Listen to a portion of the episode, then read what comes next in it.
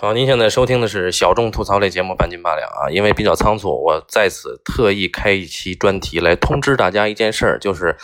半斤八两》昨天晚上更新的第一百九十一期节目被荔枝平台强制下架啊，原因不明，所以在荔枝平台上大家听不到《半斤八两》的第一百九十一期节目。该期节目的内容是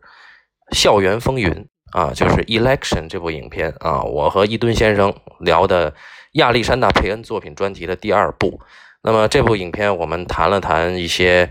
呃中年危机的事情啊，所以呃但你们也懂对吧？反正被下架了啊，那感谢大家关注半斤八两啊，咱们以后再见。